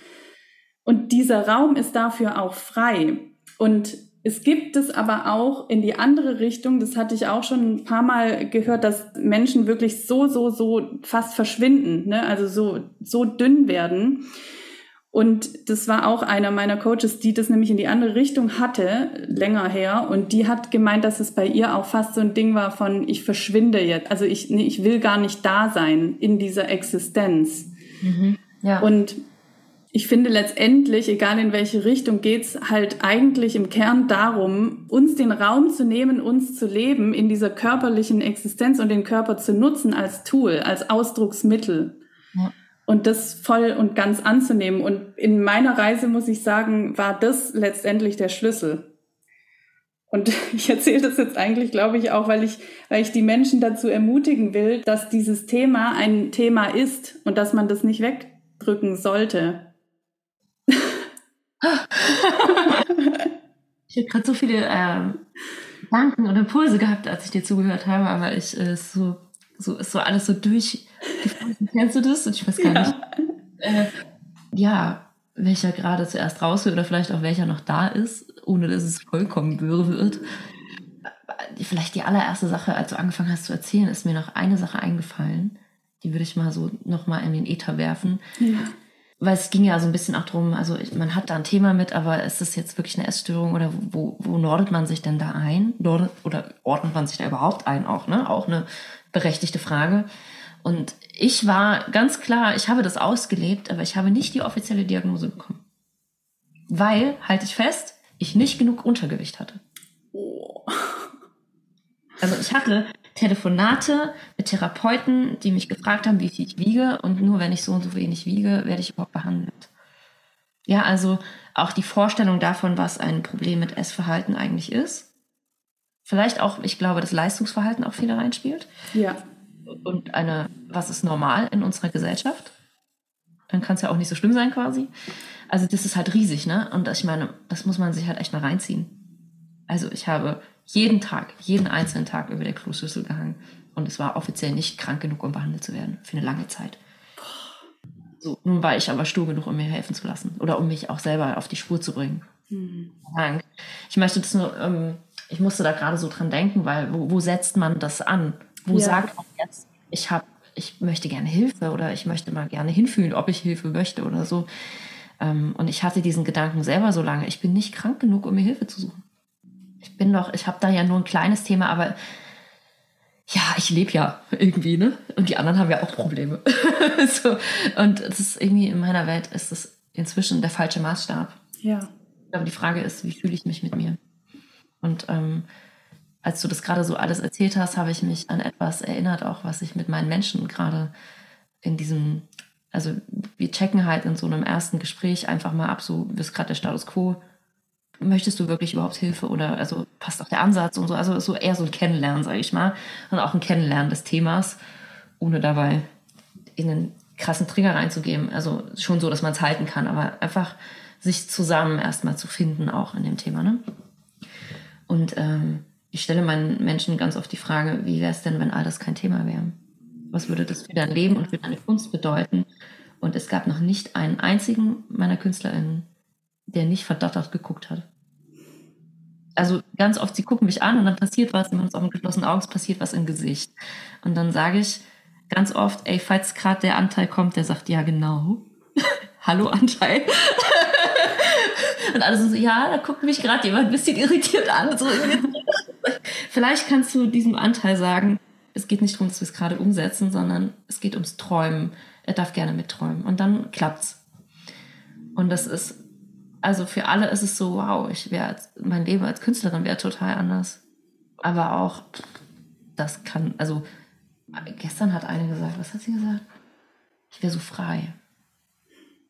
Und ich kann mir gar nicht vor, also es ist fast unmöglich, mir das vorzustellen, weil ich die ganze Zeit mit 80, 90 Prozent damit beschäftigt bin, zu managen, dass ich okay bin und dass ich durch diese Branche durchkomme.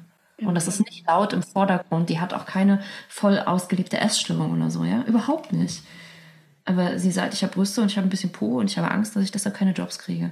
Oder ich mache mein Handwerk extrem gut und angreifbar, weil dann bin ich so gut als Künstlerin, dass es vielleicht egal ist, wie ich aussehe. Aber das ist ja auch nicht frei. Das ist auch nicht Kraft. Und da mal hinzufühlen, egal ob auf Kunst oder auf das Privatleben, das finde ich die interessantere Frage, als, hänge ich eigentlich gerade über der Kloschüssel, esse ich nur Salat, muss ich jeden Tag Sport machen, fühle ich mich frei, ich zu sein. Und nutze ich bestimmte Mechanismen, um damit klarzukommen. Da musste ich gerade denken, weil du das ja auch nicht voll ausgelebt hast. Aber was macht es auf so einer anderen Ebene mit mir? Ohne dass ich einem Klischee entsprechen muss. Ja, und im Grunde kommen wir gerade auch auf etwas zurück, was du ganz am Anfang gesagt hast, was ist mein Normal? Und so oft akzeptieren wir irgendwann ein Normal, weil wir denken, ja, das ist halt mein Thema oder ne, damit muss ich mich halt irgendwie jetzt zurechtfinden oder klarkommen. Aber letztendlich ist genau diese Frage, die ist so gut, weil uns klar wird, dass es auch ein anderes Normal geben kann und eigentlich jetzt dieses Klarkommen mit einem Thema, das zieht so krass viel Energie, die eigentlich und Freude genutzt werden und Freude, genau, die die in die Entfaltung der eigenen Kreativität und des Potenzials gegeben werden kann und die wahrscheinlich die Karriere auf ein anderes Level ja. heben würde. Aber eben mit dem, also ich finde es spannend, dass du das gerade sagst, äh, weil ich mich mit dieser Karrierefrage auch so viel im Rahmen dieses, als ich ja. Mich habe auseinandergesetzt habe und ich auch so zum Teil wurde mir auch empfohlen zu sagen, ja, dann geh doch eher auf, wie wirst du präsenter als Schauspielerin und dann geht's halt ums Essen. Und ich sage, nee, ich will nicht das nächste Selbstoptimierungsprogramm für die Karriere machen. Es ist aber, oder es kann ein Nebeneffekt sein. Es kann auch sein, dass sowas passiert wie bei mir, dann mache ich halt selber Kunst. Muss es nicht. Also ich meine nur, die Kunst ist nicht weg und du wirst authentischer in dem und deswegen auch kraftvoller. Aber nicht, weil du versuchst, besser als Künstler zu sein, sondern weil du dir selber näher bist und ja. das mehr leben kannst, weil du es nicht mehr schützen musst aus Gründen, die dir mal passiert sind. So, und mhm. das find, ich finde das einfach total wichtig gerade, dass man nicht das nächste Selbstoptimierungsprogramm aus Ich werde gesund machen, macht. Ja. Und du hast eben was Cooles am Ende auch noch von, von deiner Geschichte gesagt, so dass man, es ging auch nochmal darum, dass man so sein Leben lang ja irgendwie vielleicht auch auf dieser Reise bleibt mit seinen eigenen Themen. Und ich fand das so, so toll, dass du das benannt hast, weil ich ganz lange dachte, jetzt werde ich gesund und dann sind das alles nie wieder Themen in meinem Leben. Ich werde alles nie wieder fühlen. Es wird einfach nur noch eine Blumenwiese. und so, die Erkenntnis, dass manche Themen auch nochmal wiederkommen, war äh, eine nicht so ganz leichte. Der Unterschied ist, dass man damit anders umgeht, ne? dass ja. man nicht mehr die Wahrheit ist, sondern dass es so, ach ja, ne, Alter, da bist du ja auch nochmal so in der Richtung. Oder ähm, ja. meine Mentorin sagt auch immer, oder verschiedene Mentoren, glaube ich auch. Also wenn man eine Spirale betrachtet, wir denken oft, die kann nur nach unten gehen, aber man kann die Spirale auch nach oben gehen und einem Thema aus einer anderen Perspektive nochmal begegnen. Aber ja, da ist das Thema und man denkt, ich bin wieder da, wo ich da unten in der Spirale war und das ist gar nicht so, sondern man guckt quasi von einer anderen Aussichtsplattform drauf. Ja, absolut. Und ich finde, irgendwann merkt man auch, dass man selber mit diesem Thema anders umgeht und vor allem sich auch nicht mehr verurteilt für bestimmte Verhaltensweisen, sondern sagt, okay, ist jetzt okay, morgen ist ein anderer Tag. Weil das ist ja, das ist das, was einen ja in die Abwärtsspirale bringt, wenn man sich selbst dafür verurteilt und hasst, weil man jetzt wieder da drin steckt und dann geht's wieder von vorne los. Ja, ja, voll. Du hast äh, vorhin noch was, das würde ich gerne noch mal kurz ansprechen, gesagt, es gibt einen Unterschied zwischen gesund und clean. Kannst du den einmal erklären? Ja, ja. ich habe letzte Woche eine Künstlerin richtig doll geflasht mit dieser Theorie. Ähm, ich muss dazu sagen, das ist nichts, was ich aus einem Lehrbuch habe, sondern das ist eine Beobachtung aus meinem eigenen Leben.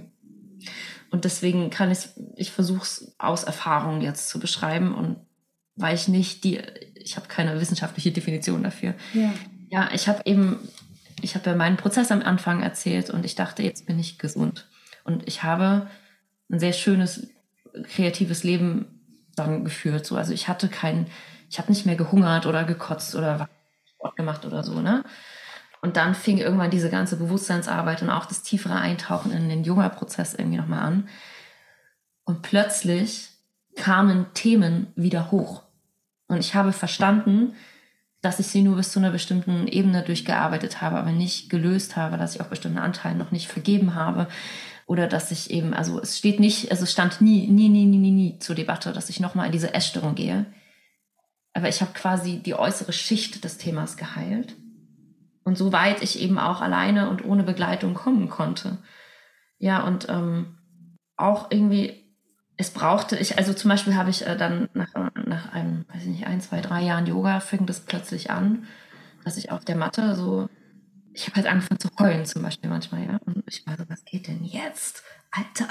so. Und ich hatte aber einfach ähm, und dafür liebe ich dieses Yoga-System, Forest Yoga übrigens. Das hat nichts mit Wald zu tun, kurze Notiz am Rande. das heißt nur so. Ähm, anyway, dafür liebe ich dieses System, dass es ähm, diese Erfahrungen integriert und da sein lässt. Mhm. Und auch die Ausbildung. Weil ich einfach Lehrer hatte, die das wahrgenommen haben und mich ermutigt haben, das da sein zu lassen, ohne in einen Trigger quasi reinzugehen. Sondern aber es ist ja auch ein Anerkennen der eigenen Wahrheit, was an Emotionen da ist. Ja, und da kamen dann auch so Sachen wie, als ich acht bin, ist zum Beispiel meine Oma gestorben. Das war aber eine meiner engsten Bezugspersonen. Natürlich weiß ich, meine Oma ist gestorben. Natürlich habe ich darüber getrauert. Es gab einen Teil in mir, der konnte es nicht verarbeiten damals. Es ging nicht. Das hat aber was mit meinem Sicherheitsgefühl in der Welt gemacht. Ja, und mit, mit meiner Art, Menschen auch zu begegnen. Und jetzt kommt noch Thema Hellfühligkeit eins und top. Ich habe es halt auch noch davor geträumt. Und das habe ich naja, bestimmt 20 Jahre oder länger unterdrückt. Also das kam so einmal im Jahr und dann dachte ich, naja, andere Menschen sind halt auch traurig, weg damit. So, und natürlich wusste ich das irgendwie, aber ich habe das nie jemandem erzählt. Ich habe jetzt irgendwie ein paar Jahre schon damit verbracht, dass ich da irgendwie hinfühlen konnte und das ausdrücken konnte. Und also ich, das muss ja nicht immer sein, keine Ahnung, ich bin vergewaltigt und das Gefühl kommt hoch. Das können ganz andere Sachen auch sein. Aber die machen etwas mit unserem Gefühl und die sind eben nicht nur im Kopf, und die sind nicht nur da drin, wie ich lerne, wie man richtig ist oder so. Oder ähm, dann eben auch in der Benutzung sozusagen meiner Kreativität natürlich irgendwo drin. Also selbst ne, drücke ich jetzt aus Schmerz Kreativität aus oder aus Freude nutze ich Kreativität, um diese Gefühle auszudrücken oder nutze ich meine Kreativität, um etwas in die Welt zu tragen? ist auch ein Unterschied. Nutze ich die Kreativität, um mein Leben zu erschaffen und irgendwie so Regie meines eigenen Lebens auch zu werden? Und das sind so Themen, die für mich da irgendwie drunter liegen, wenn ich mir erlaube, darüber hinauszuschauen, also über die Schwelle des Essverhaltens hinaus und auch über das, ich hatte zum Beispiel auch lange gar nicht so das Gefühl, ich muss jetzt noch dünn sein, aber ich hatte das Gefühl, ich muss jung und frisch aussehen, damit ich gebucht werde. Das ist auch was, was mir, also vor allem bei den Schauspielerinnen gerade, war auch bei den Männern eigentlich ähm, sehr begegnet in den Gesprächen, dass es nicht nur um die Dünnsein geht, sondern um eine, um so ein Gesamtbild, in das man versucht reinzupassen. Und das ist nicht eine Bulimie, das ist auch nicht eine Magersucht. Aber die Frage, warum mich das triggert und ob ich das wirklich mal angeguckt habe, finde ich interessant. Ja. Und daraus kam irgendwann, also als ich gemerkt habe, also ich hatte halt zum Beispiel, ich hoffe, das ist jetzt okay, liebe Familie, dass ich das sage. Ähm, also wir hatten unsere Themen, die wir zusammen durchgearbeitet haben. Das meist nicht, dass wir uns nicht lieben oder so, aber wir hatten einfach unsere Themen, die bestimmt auf beiden Seiten was gemacht haben. Und das war irgendwie in meiner Welt eigentlich irgendwann abgehakt, weil wir das, also wir haben da viel uns drüber ausgetauscht, auch also wirklich offensiv miteinander drüber geredet auch, ja. Und dann ist das ja auch irgendwann lange her. Und ich habe aber gemerkt, sozusagen den kindlichen Anteil in mir, also der erwachsene Anteil, der bewusste Anteil hat es durchgearbeitet. Das Kind in mir nicht. Ja. Und das ist in dem Moment aber auch nicht mehr Aufgabe meiner Eltern, sondern meine. Mhm. Ja, deswegen bin ich nicht in einem Konflikt gerade mit denen oder war dann, als das nochmal kam, in einem Konflikt mit denen. Es war ein Schock, als das nochmal hochkam, weil ich dachte, was geht denn jetzt? Das haben wir doch alles durcharbeitet. Ähm, und da geht es auch einfach um verschiedene Bedürfnisse. Nur weil Eltern und Kinder in einem Haus sind, heißt das ja nicht, dass man gleich tickt und sich gleich da immer versteht, ja. Und in dem Moment dachte ich, ja, wow, aber das hat ja was mit meinem Gefühl in der Welt zu tun und auch damit, warum ich mich mal sozusagen meine Kreativität über Essen und Kotzen ausgedrückt habe. Ja. Und das finde ich ist ein ganz großer Unterschied. Aber es braucht den Mut zu sagen, ich gucke dahin. Also ich habe ein, zwei mit ein, zwei Künstlerinnen Gespräche geführt, die vor einiger Zeit eine Essstörung hatten und sagen heute, sie sind gesund. Und da ist das Thema schon irgendwie da, aber es gab auch, und wir haben da auch offen drüber geredet, den Moment so, dieser Sicherheitsmechanismus, der sagt, wow, das ist eine Sucht, die ist gefährlich, die ist auch lebensgefährlich. Da gehen wir nicht nochmal hin, der uns aus Schutz mhm. dafür abhält, das zu durcharbeiten. Vielleicht muss es gar nicht immer schlimm sein, ne? aber ich glaube, es sind Anteile von uns, die wir nicht integrieren. Und wenn wir sie nicht integrieren, dann machen die irgendwann Lärm. Im besten ja. Fall auf Weise und im schlimmsten Fall auf eine selbstverletzende. Ja. Und das ist für mich irgendwie der Unterschied zwischen gesund und clean. Also gehe ich quasi einem gesellschaftlichen Bild entsprechend gesund durch die Welt oder darf wirklich da sein, was in mir da ist. Darf es mal gefühlt werden, weil in der Regel wollen die Anteile ja auch einfach mal gesehen und gefühlt und irgendwie auch von uns selber geliebt werden. Und dann passiert was Gutes in uns. Hm. Und der Moment, es anzunehmen, ist krass. Aber nicht der Moment, indem wir es mit uns selber und vielleicht auch mit einer Menschen, Menschen oder Menschen, die uns dabei begleitet, fühlen. Das ist eher eine Erleichterung oft. Ja, absolut. Ich glaube eigentlich, um es so auf den Punkt zu bringen, für mich jetzt gerade auch, es ist eigentlich der Zeitpunkt, wenn man oder wenn man sich nicht frei oder wohl fühlt in sich und seinem Ausdruck, dann ist eigentlich der Punkt, dahin zu gucken. Ja, voll. Und ich würde sogar sagen, dass ich, ähm, ich meine, ich bin ja jetzt keine klassische Therapeutin und das ja. würde ich auch behaupten. Ich habe die Erfahrung gemacht, dass in, der Therapie sehr von außen gearbeitet wird, wie viel esse ich. Äh, vielleicht gibt es auch ein Dankbarkeitstagebuch und es gibt ganz tolle Therapien. Ich, also Gott sei Dank haben wir sowas und wir können sowas machen. Ganz toll. Ist ja. mir sehr wichtig zu sagen. So, Punkt. Ähm, ich gehe quasi den anderen Weg. Ich gucke mir an, wie, wie könnte ich denn leben? Also was würde, was entspricht mir wirklich? Was muss ich fühlen, damit ich fühlen kann, was mir wirklich entspricht? Und wenn ich das in mein Leben trage und wenn ich das wieder, also zum Beispiel die Kreativität von dieser Schwere auch befreie, brauche ich den Coping-Mechanismus eigentlich noch. Also ich gehe quasi einfach aus der anderen Richtung. Im Idealfall geht man vielleicht aus beiden Hand in Hand, wenn man wirklich tief in sowas drin ist mhm. und sagt, ey, jetzt geht es auch wirklich um körperlich-gesundheitliche Themen, ne? also nicht zu sehr ins Untergewicht zu kommen oder irgend sowas. Ja. Finde ich das schon auch wichtig, dass man sich einen klassischen ärztlichen Rat mit dazu nimmt, also auch im Sinne der Verantwortung.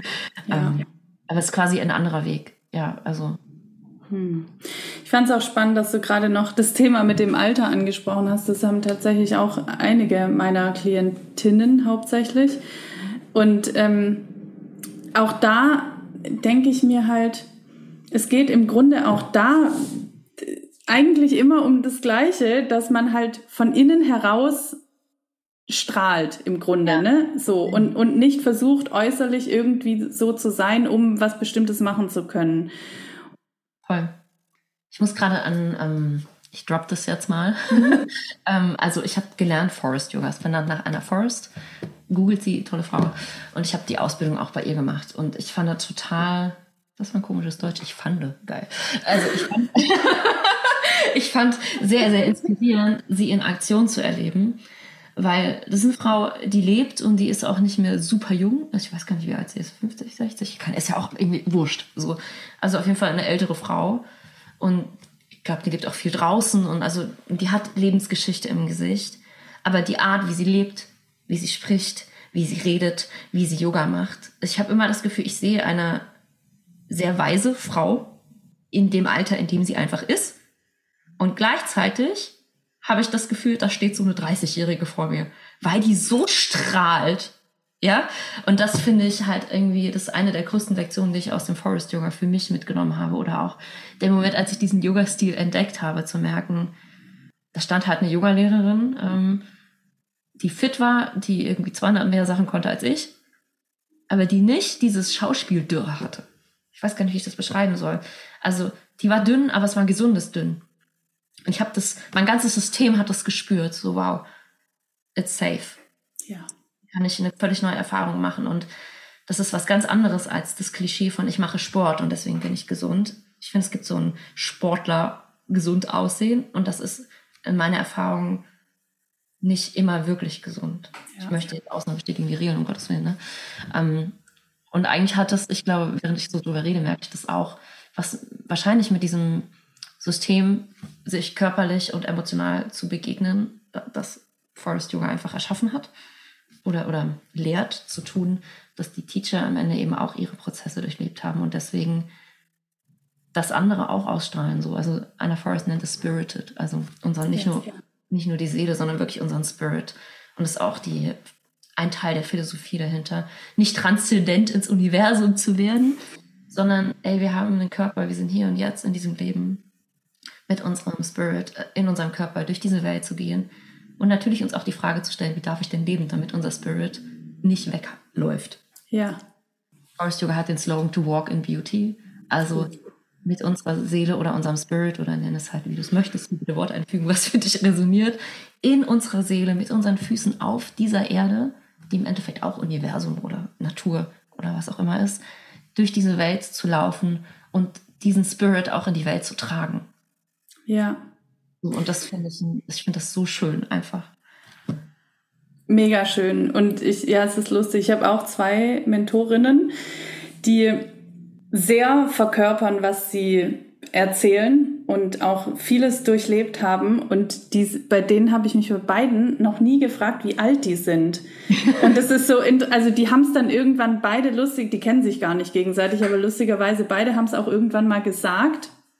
Und ich dachte so, okay, interessant. Aber eigentlich hat es mich gar nicht interessiert, weil die so die von innen heraus gestrahlt haben. Die sehen auch ja. beide viel jünger aus, als sie sind. Also die haben kaum Falten und so. Aber das ist, also meine Mutter zum Beispiel, die ist 72, die sieht aus wie 50. Und mhm. ja, die hat asiatische Gene und so weiter, aber die, die kümmert sich halt ihr Leben lang schon um ihre Energie. Und das fängt bei der Ernährung ja. an und wie sie sich selbst behandelt, wie sie mit ihrem Körper umgeht und so weiter aber die, die ist auf einem bestimmten energetischen Level und ja, das ja. lässt einen auch jung sein. Und ich glaube, ich finde das so cool, dass du das mit der Energie gerade gesagt hast. Ob man das jetzt Spirited nennt oder Energie. Ich ja, glaube, es geht um die Lebensenergie, die in uns ist und die wir ausstrahlen. Und Lebensenergie können wir, ich meine, ich bin jetzt 35, ich weiß nicht, wie es ist, wenn ich 80 bin, aber ich erahne aufgrund meiner Mentorin, dass man nicht, nur weil man älter wird, Anna Forrest hat es in einem Interview letzte Woche so geil ausgedrückt. Weißt du, man kann über Altern halt sagen, ich verrotte oder I'm a Wisdom Keeper. Ja. So, und ich finde, Wisdom Keeper hat sehr, sehr viel mit Spirited und Lebensenergie und auch der Freude am Leben zu tun. Ja. So, und das ist eine Entscheidung. Und, dann, und ich glaube, man strahlt was anderes aus und am Ende ich weiß nicht, man nimmt halt eher die Seele vielleicht des Menschen wahr oder die Lebensenergie und danach erst den Körper, wenn es denn jemandem wichtig ja. ist. Ja, ja, absolut. Oh, das war jetzt fast schon ein wunderschönes Abschlusswort. ähm, ich äh, fand es total spannend, das Gespräch, und könnte wahrscheinlich noch in viele Punkte reingehen. Ich frage dich jetzt aber zum Abschluss, ähm, nach all dem, was ich jetzt gefragt habe, gibt es noch irgendwas, was du jetzt gerade noch loswerden möchtest, unseren ZuhörerInnen mitgeben möchtest? Hm. Es lohnt sich, den Mut zu haben, das Leben selber für sich in die Hand zu nehmen. Wie wir leben, ist im Endeffekt unsere Entscheidung. Also ich, mir haben damals Menschen gesagt, ich kann nicht gesund werden. Das ist mir von Ärzten ins Gesicht gesagt worden. Und ich war sehr stur und habe gesagt, doch. Punkt. So.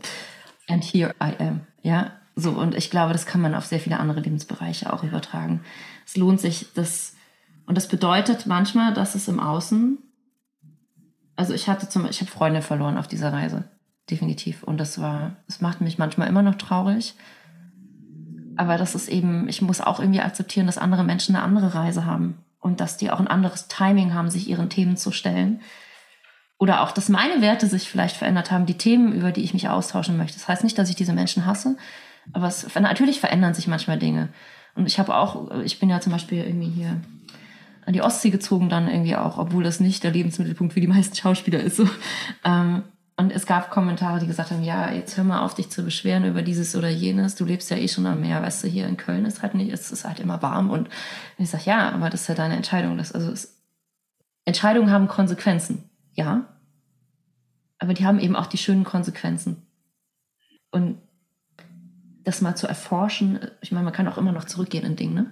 so, ähm, und selber zu definieren, wofür man lebt und warum. Ich glaube, darin liegt irgendwie ein ganz, ganz großer Schlüssel. Und sich nicht daran auszurichten, was die Nachbarn denken, was die anderen Schauspieler denken, ob dieser Casting Director uns nochmal besetzt, ob, ob, keine Ahnung, was im Kopf so halt abgehen kann, ja, also, sondern zu sagen, es kann sein, dass all das passiert, aber will ich das über mein eigenes Glück stellen? Oder über die eigene Integrität? Danke dir für alles, was du heute geteilt hast, mitgegeben hast. Und ja, es war sehr berührend, erfüllend, inspirierend und ich glaube, da können einige was mitnehmen. Und wenn jetzt jemand denkt, das war so spannend, ich möchte mehr über Marie erfahren und oder mit ihr arbeiten, wo kann man dich finden? Wo kann man ja deine Arbeit finden? Ja, also ich habe zwei Instagram-Accounts gerade. Ähm, der Account für die, für diese Bewusstseinsarbeit, sage ich mal, rund um diese Themen, die wir äh, angetastet haben gerade, heißt Embody Your Creativity. Und das wird auch der Account sein, den ich zukünftig mehr bespiele. Also es gibt mich, marie.therese.schwinn, auch äh, als Account der letzten zehn Jahre, auf dem ist sehr viel mehr drauf. Gerade da sind auch mehr Follower, weil der einfach schon länger besteht.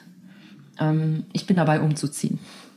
Also ihr erreicht mich über beide. Ich empfehle euch aber den neuen, weil der zukünftig die neue Heimat wird. Schön, die neue Heimat. Online-Heimat. ja. Ich danke dir von Herzen für das Gespräch und für deine Zeit und freue mich jetzt schon, dieses Gespräch zu veröffentlichen. Danke. Ich freue mich auch sehr. Es war ein sehr schönes Gespräch und ja, hatte sehr viel Freude und ich finde es so wertvoll, offen über Themen zu reden. Ich finde, wir sollten das, wir dürfen uns das am Leben mehr erlauben und das zu tun und auch für andere zu mithören zu tun, ist, glaube ich, also da nehme ich auch nochmal viel von mit. Danke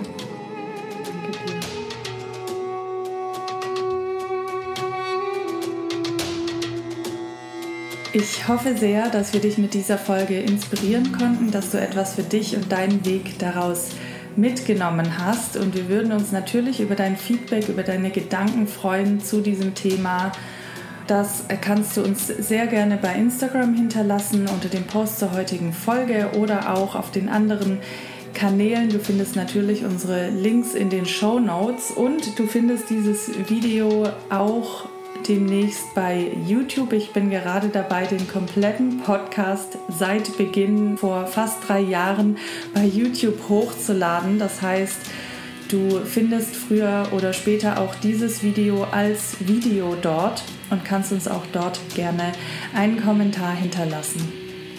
Wenn dir dieser Podcast gefallen hat, dann teile ihn gerne mit deinen Bekannten, Freunden, Kollegen, die auch von diesen Inhalten profitieren können. Lass mir gerne eine 5-Sterne-Bewertung bei Spotify oder Apple Podcast da. Du hilfst mir dabei, diesen Podcast weiter aufzubauen. Und wenn du weiter mit mir arbeiten möchtest, dann gibt es seit Beginn dieses Jahres die The Creative Mind Expanded Membership. Das heißt, das ist ein Mitgliederbereich für dich, wo du auch einen Live-Call im Monat mit mir hast und wo auch jeden Monat ein Gast, wie hier im Podcast, ja, zu Gast ist und dir auch dein Wissen und seine Tipps mitgibt und du kannst auch dort deine Fragen stellen, auch zu dem Podcast. Also das ist der Bereich, wo du wirklich dann auch mit mir arbeiten kannst und mit den Gästen. Den Link dazu findest du in den Show Notes. Und das Thema im April 2023, je nachdem, wann du diesen Podcast hörst, ist das Thema unsichtbare Grenzen und wie du dein Upper Limit erweiterst und sprengst. Außerdem gibt es jetzt im April zum ersten Mal den Creative Money Audiokurs. Diesen Kurs kannst du aber auch, wenn du diese Folge irgendwann später hörst, kaufen. Das ist ein Kurs, den du jederzeit für dich durchmachen kannst. Ein zwölfteiliger Audiokurs mit kurzen Audios zu zwölf unterschiedlichen Themen, die das Thema Geld aus den unterschiedlichsten Richtungen beleuchten. Es gibt Übungen dazu, Fragen, die dich herausfinden lassen, was genau deine Story ist über Geld und wie du deine persönliche Geschichte diesbezüglich drehen kannst. Und es geht in diesem Kurs nicht nur um Geld, weil das Geldthema beinhaltet immer so viel mehr. Das heißt, ich betrachte dieses Thema wirklich aus den unterschiedlichsten Perspektiven und es geht letztendlich auch darum, dass du den Lifestyle leben kannst, den du leben möchtest, mit deiner Leidenschaft und mit dem, was du tust. Das ist mein Ziel mit diesem Kurs und auch natürlich generell. Und dabei hoffe ich, dass ich dich weiterhin unterstützen kann ich freue mich, dass du heute hier warst und ich würde mich natürlich freuen, wenn du auch bei der nächsten Folge wieder mit dabei bist.